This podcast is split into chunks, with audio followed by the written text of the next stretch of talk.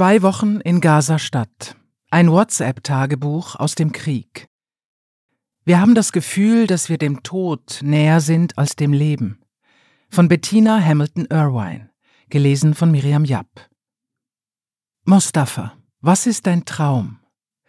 Ich träume davon, in Frieden leben zu können. Einfach ein normales Leben zu haben.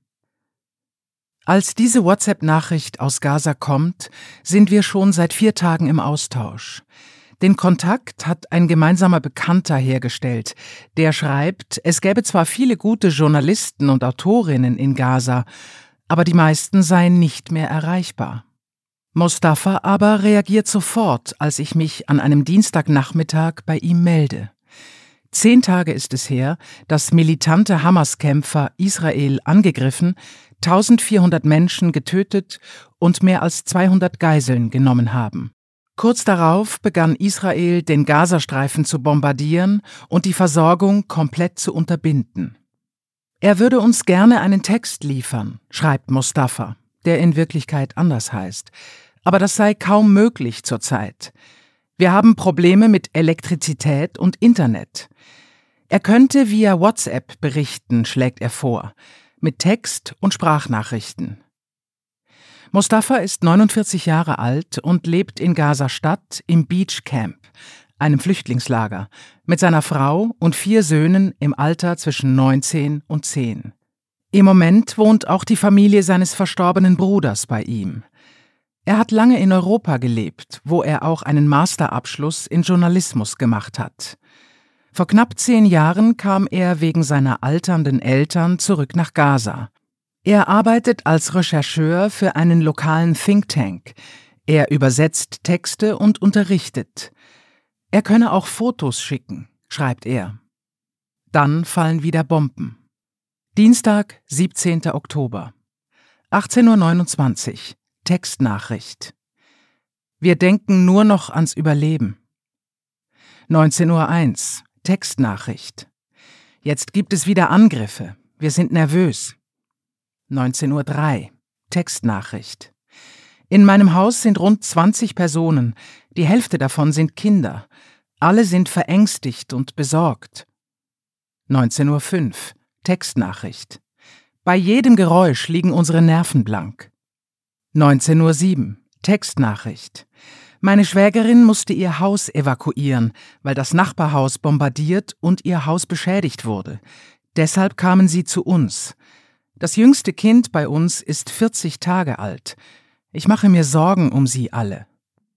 Eine Stunde später berichtet Mustafa, gemäß dem Gesundheitsministerium in Gaza seien mehr als 200 Personen bei einem Luftangriff auf das Al-Ali Arab Hospital getötet worden. Vielleicht ist die Zahl auch noch höher, schreibt er.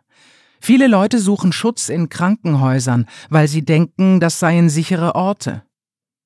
Auch zwei Wochen nach der Explosion ist noch nicht abschließend geklärt, was wirklich geschehen ist. Während die von der Hamas kontrollierten Behörden in Gaza Israel vorwerfen, das Spital angegriffen zu haben, stellt sich Israel auf den Standpunkt, eine fehlgeleitete palästinensische Rakete sei dafür verantwortlich. Das Vereinigte Königreich, Frankreich und die USA haben erklärt, ihre Analysen würden die israelische Darstellung bestätigen. Sie haben aber bisher keine Beweise dafür veröffentlicht. Nach wie vor kommen Expertinnen zu unterschiedlichen Schlüssen, wer und was die Explosion ausgelöst hat. Mittwoch, 18. Oktober. Mustafa schickt Fotos von meterlangen Menschenschlangen in den Straßen von Gaza. Die Wartenden tragen leere Kanister, Eimer, Plastikflaschen. 11.44 Uhr Sprachnachricht. Auf den Fotos sieht man, wie sehr die Menschen darum kämpfen müssen, Trinkwasser zu finden. Ein Mann, Mohammed heißt er, geht mit seinem Pferd zur Wasseraufbereitungsanlage, weil die Autos nicht fahren können ohne Benzin. Also holt er Wasser mit dem Pferd, und die Leute stehen mit ihren Kanistern Schlange, um etwas Trinkwasser zu bekommen. Die Situation in Bezug auf das Trinkwasser ist im Moment sehr, sehr prekär. Die Menschen sind gestresst. Am Tag zuvor haben die Vereinten Nationen vor einer humanitären Krise in Gaza gewarnt und betont, der Zugang zu Wasser sei ein Menschenrecht. Dem Gazastreifen geht das Wasser aus und dem Gazastreifen geht das Leben aus, sagte Felipe Lazzarini, der Leiter des UNO-Palästinenser-Hilfswerks UNRWA. Donnerstag, 19. Oktober. 10.25 Uhr. Sprachnachricht. Ich war im wichtigsten Spital in Gaza, dem Al-Shifa-Spital. Ich schicke dir einige Fotos, wobei einige davon sehr schwer anzuschauen sind. Ich weiß nicht, ob du sie sehen willst. Die Vereinten Nationen haben zwei Tage zuvor gewarnt, der Gesundheitssektor in Gaza stehe vor dem Zusammenbruch. Medien berichten von Leichen auf den Krankenhausfluren und von Ärzten, die Verwundete auf dem Boden behandeln mussten, einige davon ohne Anästhesie. Gemäß Weltgesundheitsorganisation ist es unmöglich, Krankenhauspatientinnen aus dem Norden des Gazastreifens zu evakuieren. Generell führe der Umsiedlungsbefehl zu einem noch nie dagewesenen Ausmaß an Elend und werde die Menschen im Gazastreifen weiter in den Abgrund stürzen, heißt es in einer Mitteilung. Vor ein paar Tagen bereits hat Israel die Bewohnerinnen des nördlichen Gazastreifens aufgerufen, das Gebiet innerhalb von 24 Stunden zu räumen und in den Süden zu flüchten. Mustafa, warum seid ihr geblieben? 17.29 Uhr Sprachnachricht. Wir sind hier im Norden von Gaza geblieben, so wie viele andere Leute auch. Wir bleiben, weil es erstens sehr schwierig ist, zu flüchten und vorwärts zu kommen. Es gibt keine Autos und kein Benzin und es ist nicht sicher. Zudem ist Gaza ein sehr überfüllter Ort. Wo sollen wir denn hingehen? Manche Leute haben Verwandte im Süden, aber die Häuser sind alle voll mit Menschen, die Menschen hocken bereits aufeinander. Also schlafen die Leute auf den Straßen oder teilweise in Schulen. Aber auch Schulen wurden angegriffen. Deshalb haben wir uns entschieden, zu Hause zu bleiben. Es wäre sehr schwierig für uns, unser Zuhause zu verlassen, unsere Wohnung, unsere Zimmer, unsere Sachen, unsere Kleidung, unsere Betten, alles zurückzulassen und dann irgendwo auf dem Boden zu schlafen. Das ist erniedrigend. 17.32 Uhr Sprachnachricht. Gaza hatte schon vor dem Krieg ein Wasserproblem. Unser Leitungswasser ist salzig und nicht trinkbar, man kann es nur zum Waschen brauchen. Nun wird es versiegen. Es gibt einige Wasseraufbereitungsanlagen und spezielle Wassertransporter, die das Trinkwasser verteilen. Die Leute kaufen es und füllen damit die Tanks auf ihren Hausdächern. Aber nachdem Israel uns nun von der Treibstoffversorgung abgeschnitten hat, funktionieren die Wasseraufbereitungsanlagen nicht mehr, außer diejenigen, die mit Solarpanels betrieben werden. Auch die Wassertransporter können ohne Benzin nicht fahren.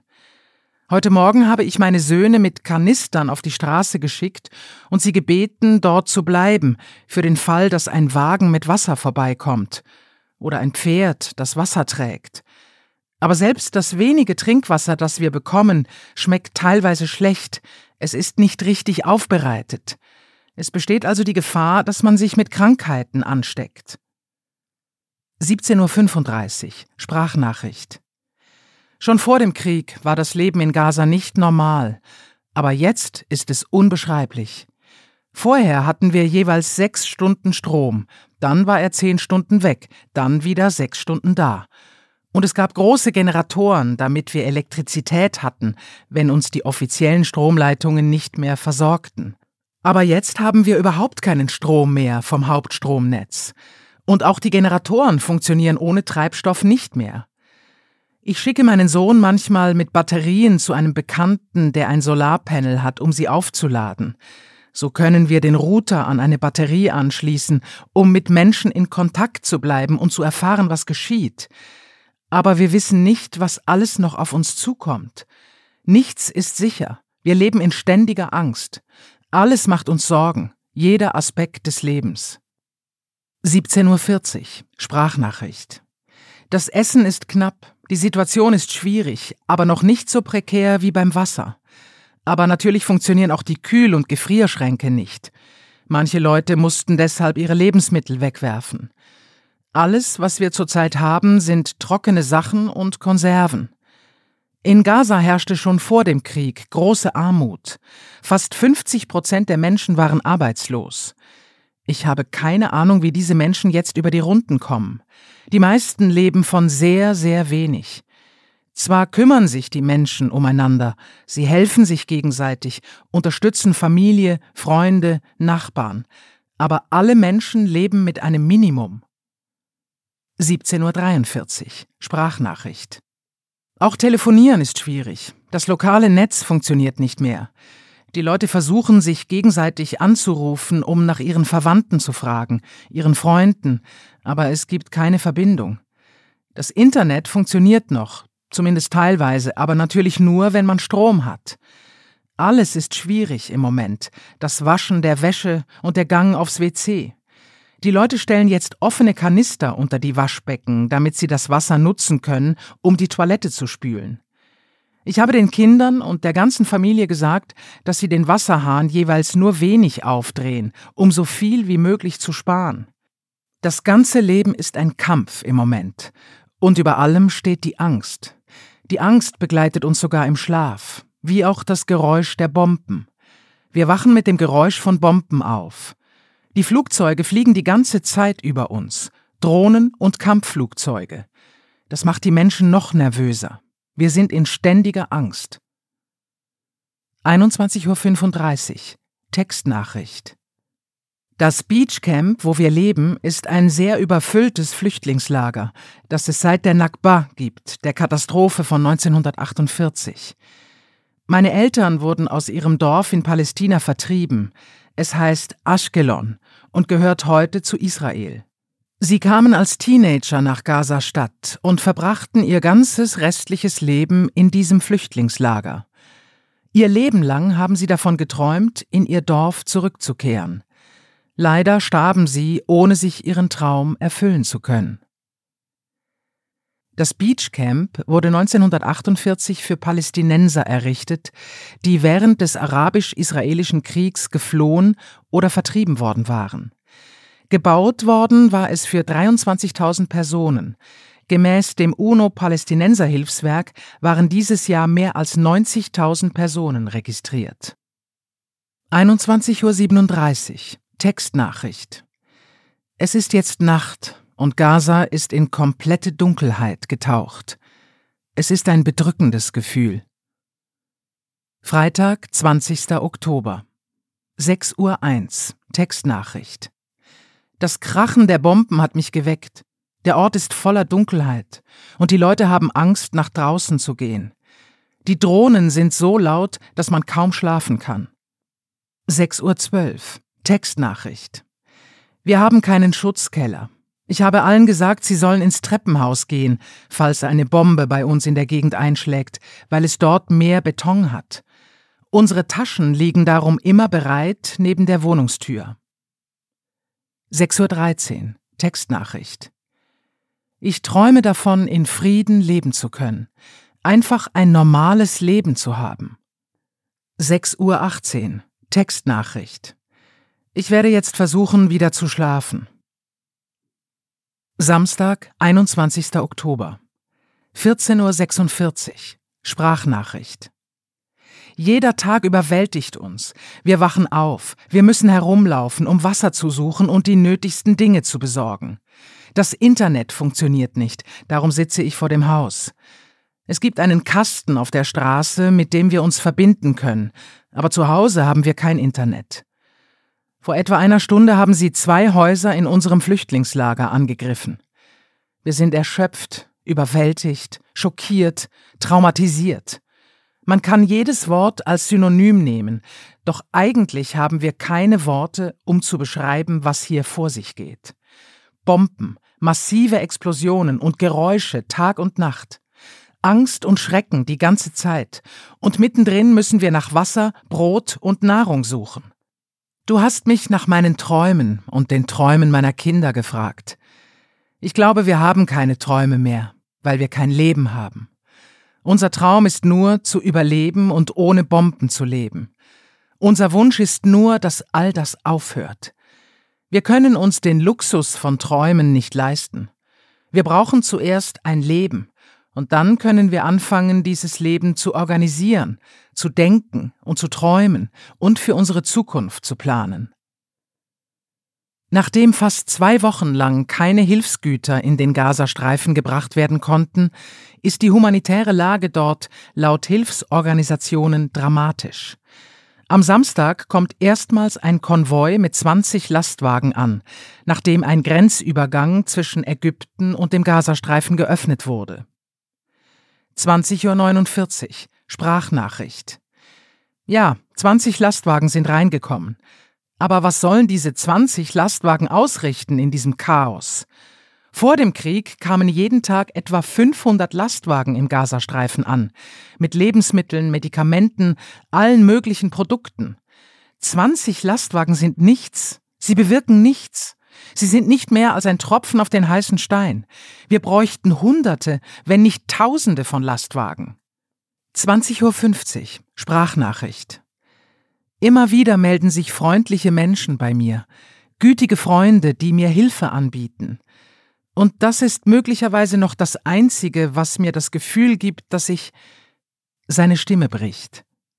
Entschuldigung. Es ist das Einzige, was mir das Gefühl gibt, überhaupt noch ein Mensch zu sein und zur Menschheit zu gehören. Ich bin sehr gerührt von den vielen Menschen, die an mich denken und an alle anderen hier. Aber was auch immer geschieht, geschieht. Wir können nichts tun, um es zu ändern. Zwei Millionen Menschen sind in unmittelbarer Gefahr. Jede einzelne Person ist ein mögliches Ziel. Wir haben das Gefühl, dass wir dem Tod näher sind als dem Leben, weil wir jede Minute hören, dass Menschen getötet werden. Freunde, Verwandte, Nachbarn. Jeder glaubt, er könnte das nächste Ziel sein. Vor zwei Tagen habe ich Verwandte verloren. Mein Cousin, der so alt ist wie ich, wurde bei einem Bombenangriff auf sein Haus getötet, zusammen mit seinem Sohn und zwei Enkeln. Und wir können nicht einmal zur Beerdigung gehen, weil wir Angst haben, uns zu bewegen. Dienstag, 24. Oktober. 15.02 Uhr. Textnachricht. Wir konnten letzte Nacht nicht schlafen. Sie haben mehrere Häuser angegriffen in der Gegend. Aber wir leben. Freitag, 27. Oktober. Mostafa hat sich ein paar Tage lang nicht mehr gemeldet.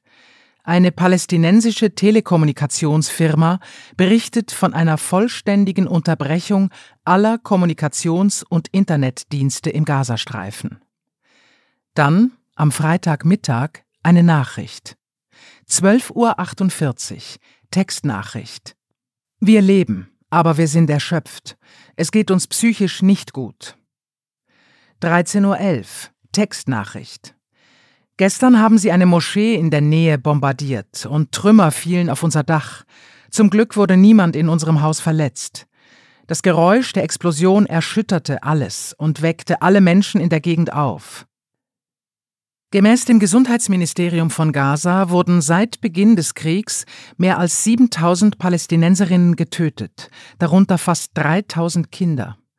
Die Behörde der von der Hamas kontrollierten Regierung veröffentlichte am Donnerstag einen ersten detaillierten Bericht mit Namen, Ausweisnummern, Alter und Geschlecht der Opfer. Laut einem UNO-Experten spiegeln die Zahlen weitgehend das Ausmaß der Todesfälle und Verletzungen wider. 13.42 Uhr Textnachricht. Wir sind alle traumatisiert, vor allem die Kinder. In den Herzen der Menschen staut sich so viel Angst und Schrecken an. Alle Menschen in Gaza brauchen psychologische Betreuung. Die Narben werden für immer bleiben. Ich weiß nicht, wie wir danach leben werden, wenn wir dieses Massaker überleben, oder wie das Leben aussehen wird. Am Nachmittag berichtet die New York Times, einsatzbereite israelische Truppen würden in Massen an der Grenze zum Gazastreifen stehen, während sich die politische und militärische Führung Israels immer noch uneinig darüber sei, wie, wann und ob man überhaupt einmarschieren soll. Mostafa schreibt, die Bodenoffensive habe bereits begonnen. 14.50 Uhr Textnachricht die israelische Armee hat in den letzten beiden Nächten Bodenangriffe durchgeführt. Im Osten des Gazastreifens haben wir anhaltende Artillerie gehört. Aber ich glaube nicht, dass sie weit gehen werden, weil sie Angst vor den Konsequenzen in Gaza und in der Region haben. 14.52 Uhr Textnachricht. Wir hoffen und beten, dass das alles bald aufhört. Zurzeit laufen Gespräche über einen Austausch von Gefangenen. Hoffentlich kommt er zustande und die Angriffe hören auf. Sonntag, 29. Oktober. Medien berichten, diverse Hilfsorganisationen hätten den Kontakt zu ihren Teams in Gaza verloren und fürchteten um ihre Mitarbeiterinnen und die Bevölkerung. Gegen Abend meldet sich Mustafa. 17.57 Uhr. Textnachricht. Alles ist unsicher. Es wird jeden Tag schwieriger. Wir haben immer weniger Essen. Die Wassersituation ist höchst prekär, vor allem in Bezug auf Trinkwasser. Dann schickt er drei Sprachnachrichten, auf denen nichts als die Geräusche von Bomben und Angriffen zu hören sind. 17.59 Uhr Textnachricht. Das hören wir die ganze Zeit. Diese Geräusche stammen von letzter Nacht. Es war die schlimmste Nacht. Wir dachten, wir würden nicht überleben. Auf den Fotos, die er schickt, sind riesige Trümmerhaufen zu sehen. Männer, die ein in Tücher eingewickeltes Kind wegtragen. Dienstag, 31. Oktober. 10.47 Uhr. Textnachricht. Wir hatten kein Internet. Es kommt und geht. Manchmal hat auch das Telefon keinen Akku mehr. Es ist ein Kampf, nur schon die grundlegendsten Bedürfnisse zu erfüllen. Wasser, Brot, Essen, Elektrizität.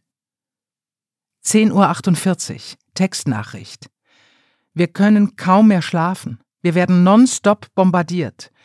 Ich fühle mich benommen, als hätte ich einen Kater. Am Nachmittag kommt nochmals eine Sprachnachricht. Bisher klang Mostafa immer bedrückt und matt, aber gefasst. Jetzt weint er. 17.08 Uhr. Sprachnachricht. Das Haus neben uns wurde von einer Granate getroffen. Wir sind so verängstigt. Wir fürchten um unser Leben. Ich fürchte um meine Kinder, meine Frau, meine Nichten.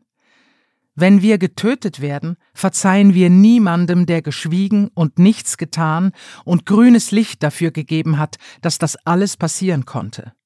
Es ist jetzt Nacht. Es ist komplette Dunkelheit. Wir wissen nicht, wohin wir gehen sollen. Wir bleiben in unserem Haus, aber wir wissen nicht, was passieren wird. Leb wohl. Mittwoch, 1. November. 12.15 Uhr. Textnachricht. Wir hatten eine schreckliche Nacht. Zum Glück leben wir noch. Wie dieser Text entstanden ist.